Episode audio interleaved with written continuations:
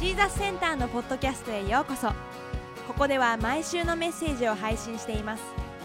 ジーザスセンターの詳しい情報はジーザスセンタージャパン .com をチェックしてください。あのよく日本ではスポーツの秋なんて言いますよね、えーまあ、スポーツ、まあ、運動会とかね、えーいろんなことがなされてますけれども、まあ、それだけじゃなくてテレビ、メディアでもさまざまなスポーツが今あすみませんそこ閉めてください。さまざまな、ね、スポーツが取り上げられてます。ラグビー日本代表とかね、えーまあえーいろいろ見てますけれども。あの少し前にあの阪神がリーグ優勝したなんて、ね、報道がありました。であの監督は岡田監督。もともとこの岡田監督っていうのは阪神の選手でもあった人なんですよね。よくあのプロ野球プロ野球選手とか、まあ、サッカー選手その自分のチームに戻って監督やコーチをすることがありますけれどもあの 実はこの岡田監督がまだ阪神に選手としていた時に驚くことがあ起こったんですね、えー1985年のことです、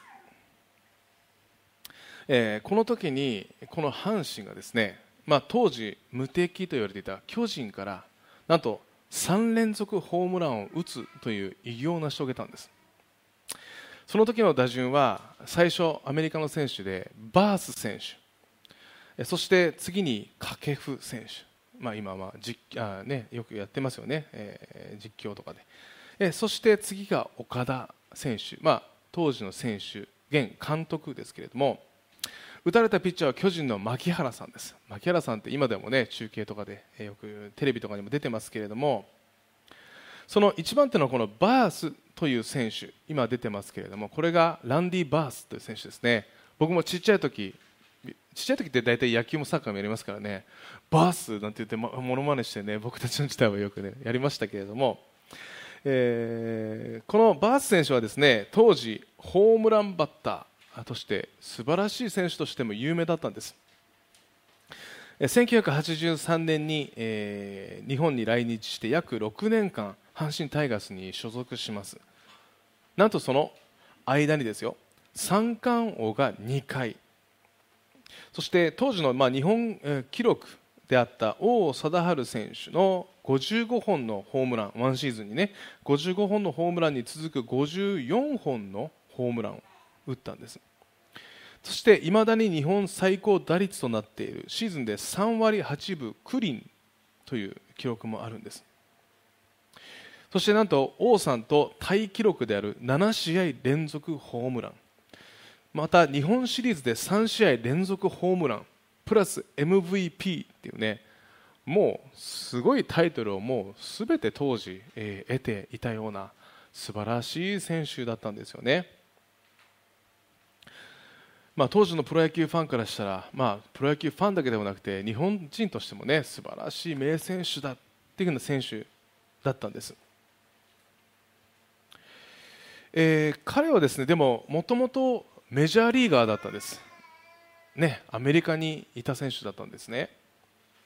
じゃあメジャーにいた時はどうだったのか。実はメジャーリーグにいた時には、えー5球団を渡り歩ったホームランバッターとしては知られていたんです。でもなんとホームランはわずか9本です。ね。じゃあなぜ日本に来てこれだけこのバースランディ・バースという選手はこれだけ開花したのか。ね。えある野球のライターがこう言ってるんですね。それは知ることに徹したんですって。この、えーバース選手がね。それは敵を知り己を知り地の利を知るっていうことになったんですね、えーなぜかというとこの日本に来たこのバース選手はまず原点に帰ったんです。野球のね。当時多くの選手がやり始めていたピッチャーを分析し始めたんです。このピッチャーはこういうピッチングをする。ここがウィークポイントだ。そしてこういう配球をするっていうのを対戦するピッチャー全部頭に入れてそして対戦したんですって。ね。だから敵を知ること。そして今度は自分を知ること。今まではちょっと目を背けていた。自分の弱点っていうものに徹底的に向き合ったんです。特にこのバース選手は速球に弱かったんですって、ね、だから速球をいつも投げるような選手に対してはちょっとバットを短く持ってコントロールすることだけに徹したんです。そしてその地を知る。ってことは何かっていうと当時この阪神が所属する、まあ、球場は甲子園球場、まあ、今もそうですけれども甲子園球場というのは浜の風っていうのが流れるんですって。つまり風がビューンって突風が吹くんです、ね、あのレフト方向にフライをポーンとそれが風がそのまま運んでってくれるんですって。ね。そしてそれをねわざわざチームメートの人に聞いてどういう打ち方をすればいいんだっていうのをねバース選手自体がそれ人から学んだ。特にバースさんのね、えー、一緒に打っていた当時のバッター掛布さんにすごくそれを聞いたんですって。ね。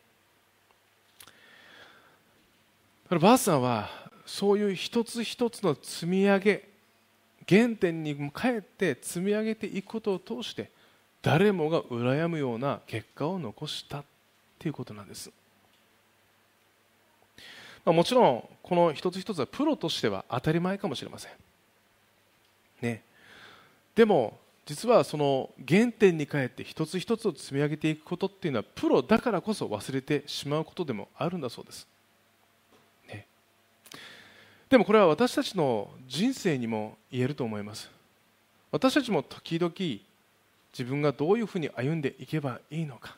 日々どう過ごすべきなのか、ね、何気なくこう漠然と過ごすのではなくてじゃあどうやって過ごしていこう。特に私たちが日々生活する上でも聖書は神様と共に歩むことこそが私たちの祝福につながる素晴らしい人生につながるそう聖書は教えています。だからこそ私たちもじゃあ私たちは神様とどういうふうに歩んでいけばいいのか、ね、それを私たちも時々ね思い起こすべきです。そして今日のこの詩篇の40編は私たちが日々神様とどういうふうに歩んでいけばいいのか。そのね原点に返さ返してくれる。そんな箇所でもあるんですね。ダビデは今日の箇所でまず主に信頼せよ。主に信頼せよ。こう教えてるんです、ね、だから今日のテーマは主に信頼せよ。なんですね。そして今日の箇所は続いて、えー、私たちが神様と神様を信頼して歩んでいくときに日々心に留めておくべきこと、ね、それを教えてくれています。今日のポイントは大きく分けて2つです、えー、まず1つ目。ダビデは何て言っているかというと私たちの神は何よりも私たちの心を見ているお方であるということを教えているんですね、えー、今日の6節であなたは生贄や穀物の捧げ物をお喜びにはなりませんでした。あなたは私の耳を聞いて開いてくださいました。あなたは全焼の生贄も罪のための生贄もお求めになりませんでした。とあるんですね。あのアメリカでの話です。まだ人種差別が顕著に現れていた頃ですけれども1960年代、えー、ノースカロライナ州の、まあ、全学生が、当時あの、まあ、大学生ですけれども全学生が黒人である大学があったんですね。その4人の学生が町の食堂に行って白人専用の席に座ったんです、まあ、当時バスとかも電車とかもまあ、電車もねいろんな公共の場所とかも、まあ、こう分かれていたわけですよね。わざわざその黒人の男性が4人学生がね白人専用のところにあの座ったんです、えー、そしてその学生の1人はですね、まあ、後に人種差別撤廃のために働いたフランクリン・マケインという人物だったんです。で白人専用の席に座って、えー、いた彼らをですねあの白人の年配の女性がずっと見ていたんです、ね。まあ、そしてそれにね、えー、気づいて、まあ、もちろん彼らは人種差別にね、えー、反対してわざとそういう行為をしていたわけですからね。なんであの人あのその、ね、女性がねそんな冷たい目で見ている、ね、その女性を彼らも睨んでいたんですよね。ところが少し経ってからその女性が彼らのもとに来るんです、ね、そして彼らの肩に手を乗せてこう言ったんです。私ねあなたたちのことを尊敬しているわって言ってハグをしてくれたんですって。ね、後にこのマケインさんはラジオの番組でこの時の出来事をね、えー、こう言ってるんですね。決して固定観念で相手は見ていけあ相手を見てはいけないということをその時に学んだ、ね、この彼ら4人はその女性が自分たちを差別している。そう思い込んでいたからこそ彼女の温かい面も冷たく感じたんです。だから固定概念をただ持って生活するというのは恐ろしいということが分かります。では皆さんは神様に対してどういう固定観念を持ってますか？どういう思いを持ってますか？どういうお方だって神様は思いますか？ね。特に今 日本に住んでいると。日本で神様って聞くと、うん、神社にお参りしに行ってそして手を合わせてお金をポンって投げる。でパンってやると邪気がこうね、どこかに行く、ね、そしてまあなんとなくこう自分がこういけないことをするとあの罰を当てる神様である。だからしっかりとちゃんと生きなきゃいけない、ね、お供え物もしなきゃいけない、まあ、そういうイメージをお持ちの方って多いと思います。山の神がいて川の神がいて、ね、自然の神がいて。あの僕もあのゴルフ、ね、好きなんですけれども僕結構雑なんですよ。であのヘッドカバーポンって取るんです。ヘッドカバーもうねヘッドカバー取って、まあ、ドライバー持つ一番飛ぶやつをねもうドライバーヘッドカバー取った時にはもうね自分の意識がここにはないんですよ。もう行ってるんですあっちね。だからヘッドカバーこうやって持ってポンって投げるんですよ。でねすぐそこにあるとねドライバーで邪魔だなと思ってパーンってやるんですよ。そうすると一緒に回ってるメンバーからお前ゴルフの神様に怒られるぞって言われるんですよ。であとこの前あのテレビ見ていたらあの芸能人がね釣りが好きな芸能人がいたんです。で釣りが好きで、えー、でもね、えー、その人と一緒に釣り行ってる若い、まあ、芸人さんがこう言ったんです。いやね釣り一緒に行ったんですけどあのそのね方のね釣り行く前の朝いつもトイレ掃除してるんですよ。ね。そして洗面所掃除もするんです。ホテルにね自分が泊まってるホテルの洗面所とかトイレを掃除するんですって。で自分が行ったそのトイレもたとえそれが1階だとしてもお掃除するんですって。なんでですか？って言ったらそうしないとお魚が釣れないんです、ね、しっかりとやらないと。そうすると神様が言うことを聞いてくれてお魚を大きい魚をくれる。どうですか皆さん？ね。あの私たちはそういう固定観念を時々持ちがちなんです。なぜかというと、まあ、そういうふうに時々聞くからですよね。だからね私たちはねまず原点に戻ってくるべきです。まずねこの地に神様はお一人なんです。この天地万物をお作りになった神様なんです。だからね変な神様作らないでください。作っちゃいけないんです。ゴルフの神なんていないんです。まあ雑にするべきじゃないんですよ。トイレ掃除もいいことなんです。でも神様はお一人だってことを私たちは忘れちゃいけないんです。ね。そして聖書を通して私たちその神様を知るにはね知るとね私たちの神様は私たちを無条件に愛してくださるお方だってことなんです。私たちが何かをしたからじゃないんです。トイレ掃除をしたから愛さあの愛してくれるわけじゃないんです。何かをいいことをしたから愛してくれるわけじゃない。もう私たちをそのままで愛してくださる。これが聖書の神なんですねそしてこの神様が求めているものっていうのがあるんです。今日の支援を通して知れるんです。それは何かを捧げることじゃないんです。私たちの心を求めてるんです。神様は私たちの真剣な神様に対する心を求めてるんです、ね、だから私たちが神様と向き合う時に例えばじゃあ教会に来る時にそしてメッセージを聞く。賛美を歌う。この時に神様が何を求めているかというと素晴らしい歌じゃないです。ただここに来ることじゃないです。もし配信を見ていらっしゃる方もいらっしゃると思います。ね。配信を見ることじゃないんです。そこにつながっている。私たちのうちにある。神様を求める心なんです。それを神様は求めているんです。そしてその心を神様は喜ばれるんです。ね。あのある女の子があの教会にいた、え、教会でね席に座ってたんです。そして献金の時間になりました。ポケットをこうやって探ってみると1ドル札と5ドル札があったんです。隣にいたママに聞いたんです、ね、ママママ？何？献金って1ドルと5ドルどっちをあげればいいの？って言ったんです。そしたらお母さんママがねこう言ったんです。うーん。好きなようにすれば、まあ、これからキャンディー買いに行くんでしょ？でもねそれはあなたの心だか。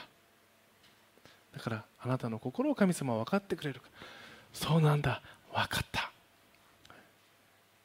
それで礼拝が終わって帰って帰りの時にねママが聞いたんです。ねえねえそういえばどっち捧げた？神様にどっちを献金したの？って言ったんです。そしたらね後ろに乗っていた、ね、女の子がこう言ったんです。うんあのね私の心っていうからどっちも捧げたって言ったんです。ね。選べなかったんです。そうか私の心すべてだったら全部捧げようと思ったんです。この心を神様喜んでたと思いますか？ね。おそらく喜んだと思います。それはそれが1ドルと5ドルで6ドルだからじゃないんです。それは彼女の心だったからです。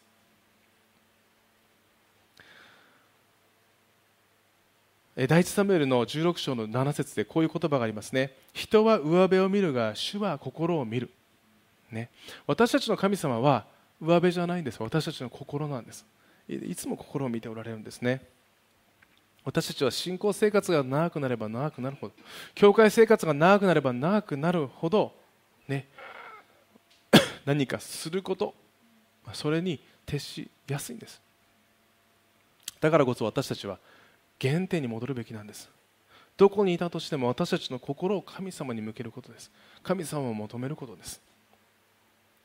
ね、これは私たちが神様と歩んでいく上でも、えー、重要な、ね、ことの一つです。そして今日の、ね、支援を通してもダビデが教えていることなんですね。そしてもう一つ、えー、今日のポイントはですね私たちの人生に何があっても私たちの神様は顧みてくださる方であるということです。13節今日の13節以降あ13節以降は主を私を救い出してくださいとまあ祈っているんですね。そして顧みてください。ね。顧みてくださるそう歌ってるからですよね。あのこの詩篇はですねダビデの、まあ、詩篇ですけれども、まあ、ダビデの人生今までも紹介してきましたけれどもいろんなことがありました。特にこの命が狙われるという状況が2回あった。1回 ,1 回目は初代のイスラエルの王様であったサウル王からね、焼き餅を焼かれて自分が命が狙われる、まあ、その後にダビデが2代目の王に任命されるわけですけれどもその後にですねもう一回命が狙われます。それはダビデの息子アブシャロムという人物にその王の座を狙われて命が狙われてしまうという出来事だったんです、えー、今日の詩篇は、まあ、このどちらかの状況で、えー、書かれた詩篇ではないかと言われているんです。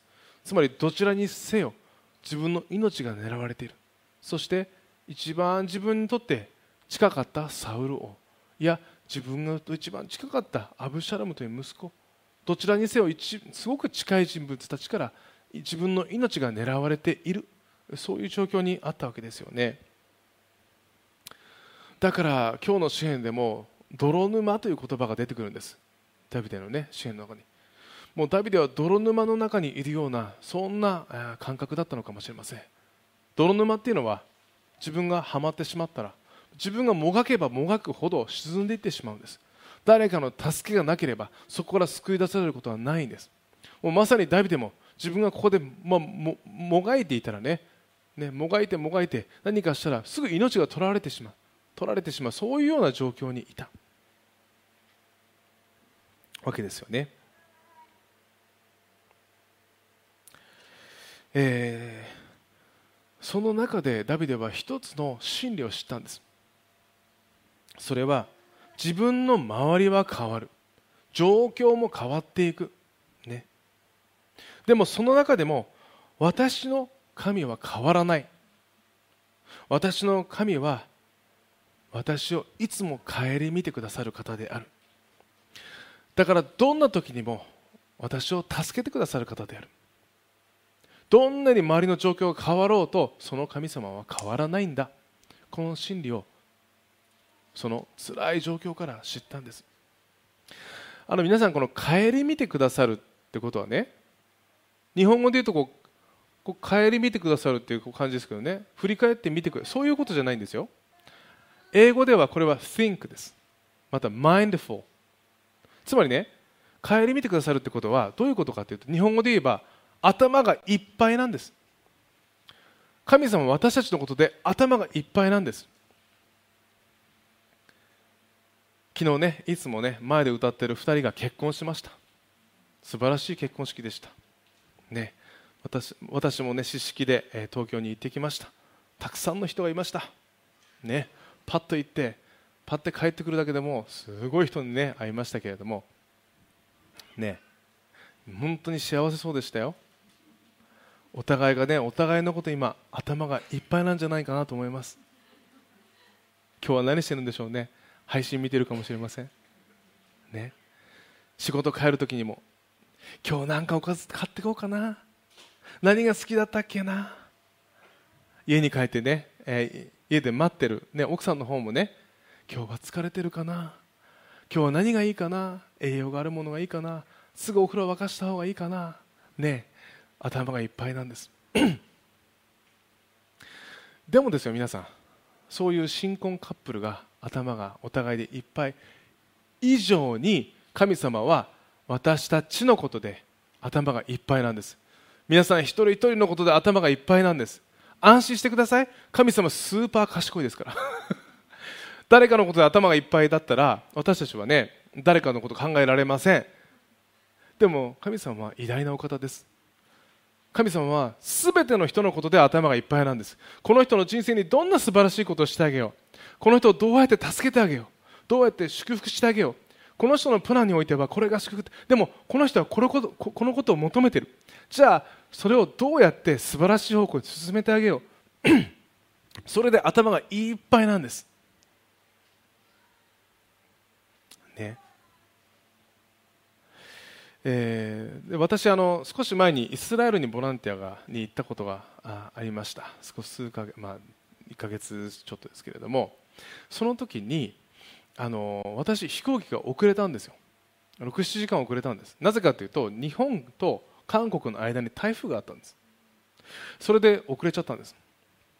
で全てのスケジュールがすごいずれちゃって大変だったんですけれども1回インチョンに飛びました韓国にね。でそこでも足止め食らったんです。でもまだ雨が降ってたんですけれどもあの飛べますって言って数時間遅れてでも飛んだんですね。で皆さん、まあ、今日ね飛行機で来た方いますけれども飛行機って今ちょっと曇ってますけれどもこう雲に突入して上に行くとファーッと晴れますよね。その時ももう台風でももう本当に雨あられのように雨が降ってたんです。でもこうバーっていってねその雲を抜けるとねなんか青空って、まあ、当時夜だったんですけどもね星空なんですよ。その時ねああ本当に空っていつも晴れてるんだな。空ってそんなに、まあ、あの低くないんです。雲があるから曇って見えるんです。でもそれを抜けるといつも晴れてるんです。雲はないんです。私たちを顧みてくださる神様はいつも私たちを見ているんです。でも時々雲があるように感じるんです。なんで神様は私を見てないんだろう。そんなことないんです。どんなにこの私たちの人生で雨あられだとしても台風だとしても嵐だとしても神様の愛は変わらないんです。どんなに遠く感じてもそれは私たちが感じてるだけなんです。神様の愛は変わらないんです、ね、私たちが人生を歩んでいく中でも私たちの神様は私たちをいつも顧みてくださる方である。私たちのことで頭がいっぱいである、ね、それを私たちはもう一度原点に帰って思い起こすべきです、ね、エレミアの29章の11節から13節でこういう見言葉がありますね。私はあなた方のために立てている計画をよく知っている方主の蜜げそれは災いではなくて平安を与える計画でありあなた方に将来と希望を与えるためのものだ。あなた方が私を呼び求めて歩き私に祈るなら私はあなた方に聞こう。もしあなた方が心を尽くして私を探し求めるなら私を見つけるだろう。これは神様からの約束です、ね、いつも私たちを見てくださるんです。そして私たちが神様と叫ぶときにいつも私たちに最善を与えてくださる方なんですね。えー、最後にですね一人の方紹介したいと思うんですけれども ウィルバート・オードリー牧師というねロンドンの牧師さんですけれどもあのですね この方はですね実はあの機関車トーマスの原作者なんです。で、えー、今日確かあえなかったかな。うんと、検索していただくとすぐ出るんですけれどもあのロンドンの北,、えー、と北西にあるロットバラ教会っていうねところにステンドグラスがあります。そのステンドグラス美しいんですけれどもねその中のね一角にね機関車トーマスがいるんです。ね。で、えー、このですね あのウィルバートさんが作った物語。これが機関車トーマスですけれども実は初期にはトーマスは登場しないんですって。ね。で実は70年前ですけれどもこの息子のクリストファーさんがはしかになった、えー、時ですね。その年、えー、クリスマスにウィルバートさんが手作りで小さな蒸気機関車をプレゼントしたんです。ね。えそして、えーまあえー、息子のクリストファーさんがえー、それをねトーマスって名付けたんです。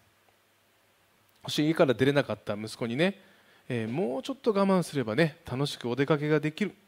こう励ますためにこの表情豊かな、えー、蒸気機関車のね絵を描きながら物語を作ったんです、まあ、初めはちょっとトーマスいなかった。でもそのねトーマスもあのそこに物語に出てくるようになったんですけどもね。でそうやってこう息子を励ましてた時にその奥様であった方がそれを見てねよくできてるからちょっと出版してみればって言ったんですって。それがきっかけでこの機関車トーマスが世に出るようになったんです。そしてその後ですね主人公の名付け親となった息子のクリストファーさんもこの後に機関車トーマスの物語を書き続けたということなんですね。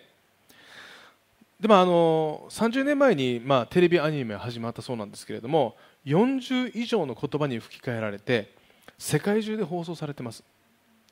でトーマスをはじめとする登場人物。これですねすごくこう無邪気なんですよね。子供のように無邪気な皆さん見たことあると思うんですけどね。うちの子も時々まだ見ますけれども。でおかしいくらいこの感情がむき出しなんですよね。なんでなんだよとかすぐ怒るんですよ。ね。そう。そして、えー、失敗して失敗してはまあ悔い改めてね。自分がこう役に立つ機関車になろうっていうのがなんかこうその物語の一つのテーマでもあるんですよね。実はそういう姿、ね、子供の無邪気な姿そしてそれをこう学んでいく姿これがウィルバートさんが映し出したかったことだったんだそうです、ね。まあ、それをですね、まあ、少しうんと、そういう部分素直な部分もある失敗しても大丈夫っていう、ね、部分をね説教じみた方法ではなくてそれを物語として、まあ、絵本にして教えていたんですね。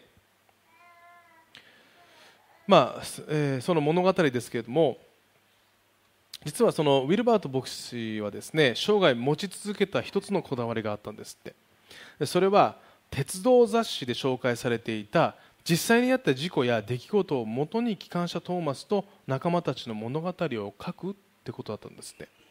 ね。だからさまざまなこう雑誌を見ながらこういうこう、ね、事故があったとかそれをねそのトーマスにこう描き描いていったわけなんですって。でなぜかというとウィルバート牧師は子供たちに嘘をつくのが嫌だったんですって。ねだから子供たちに物語を通して何か伝えたいならそのリアルな世界を描いて真正面から取り組むべきだ、ね、そうやって思っていた、えー、そしてですねもう一つはどんな問題があっても試練があっても解決策があるということをそれを見る子どもたちに知ってほしいと思ったんですって。それは時々自分が克服するものかもしれない。また助け合って克服するものかもしれない。でも私たちのうちに神様がいらっしゃる以上その偉大な助けがある以上越えられない壁はないということを子どもたちに子供た子供のうちから知ってほしい。そういう祈りを持って書かれたのがあの機関車トーマスなんですよね。まあ、確かにね、えー、その大人気な機関車トーマスですけどさまざまな、ねまあ、試練がいつも来るんですよね。それを一緒に超えていく、ね、本当にウィルバートさんのね、えー、思いが込められていると思います。でもこのウィルバートさんが本当に伝えたかったことっていうのは私たちのうちに神様がいらっしゃればどんな問題も大丈夫だということを伝えたかったんですね。これは今日のダビデが伝えたかったメッセージとも一緒です。私たちももう一度今週ね原点に帰ってみて、ね、私たちの神様いつも見守ってくださっている方なんだ。どんな状況が変わっても神様が共にいれば大丈夫だ、ね、それを思い起こして歩んでいきましょう。それでは一言お祈りいたします。愛する天のお父様あなたご自身が私たち一人一人と共にいてくださり感謝します。そしてどんな時も私たちを顧みてくださる。本当に私たち一人一人のことで頭がいっぱいだ。ということを今日もう一度知りました。あなたの愛をもう一度受け止めます。感謝します。そして今週も私たち一人一人が何よりもあなたに期待して歩んでいくことができますように。どうか一人一人を導き守ってください。イエス・キリストの皆を通して祈ります。アーメン。しばらくの間それぞれで祈る時間を持ちましょう。